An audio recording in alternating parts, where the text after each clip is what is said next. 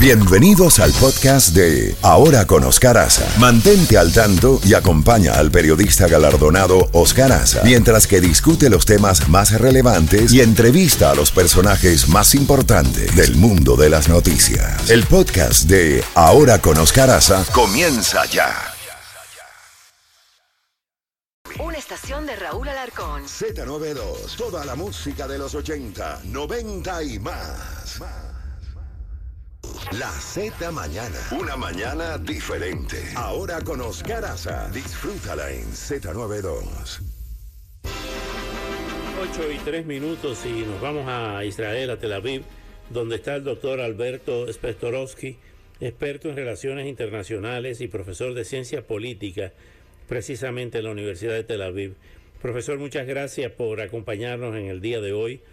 Eh, ¿Cuál es la situación en estos momentos de la ofensiva de las fuerzas de defensa de Israel en la franja de Gaza y cuál es la, situación en estos momentos eh, en todos los sentidos, en el sentido político, pero fundamentalmente en el sentido militar y de la crisis humanitaria.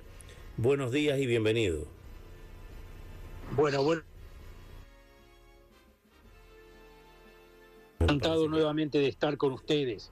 Bueno, eh, acá hay, eh, bueno, son varias preguntas juntas.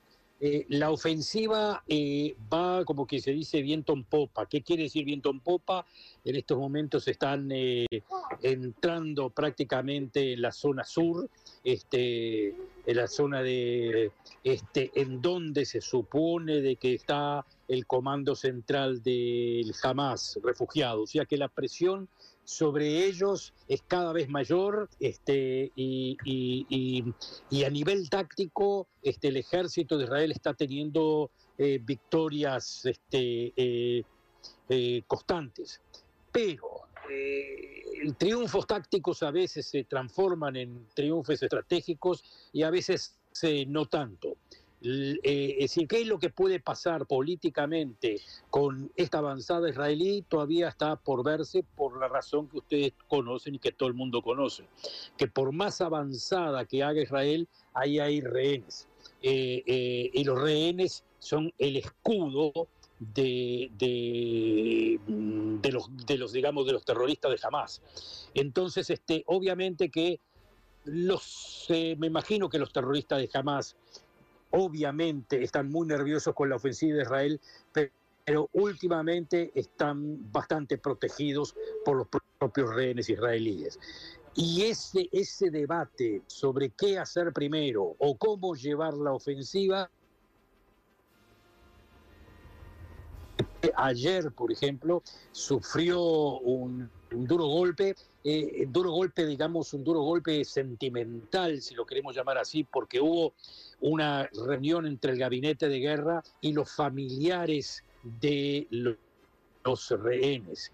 Y ahí hubo, un, digamos, ahí las tensiones fueron muy altas, muy altas, porque obviamente eh, nadie puede, eh, nadie puede ningunear ni, ni, tratar mal a los familiares de la gente que está en estos momentos sufriendo este, por sus hijos, sus, sus, nietos, o su esposa, o su madre, o lo que sea. Es decir, e, es, es imposible. Yo, a mí eh, me, me, causa tremendo estupor tener que ver eh, a los que tienen que tomar las decisiones de hacer la avanzada militar o de tenerla, eh, tener, digamos, frente a frente familias que muchas de ellas le estén diciendo paren absolutamente todo hasta que se devuelvan a los rehenes.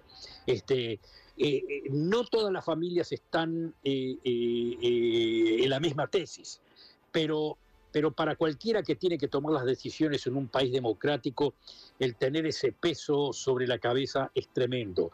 Por lo que, por lo que digo que, que todavía, ¿cómo se puede decir este, cómo se podría definir este avance militar, si es triunfal o no, queda todavía en el tintero. Tendremos que ver cómo se desarrollan en los próximos días.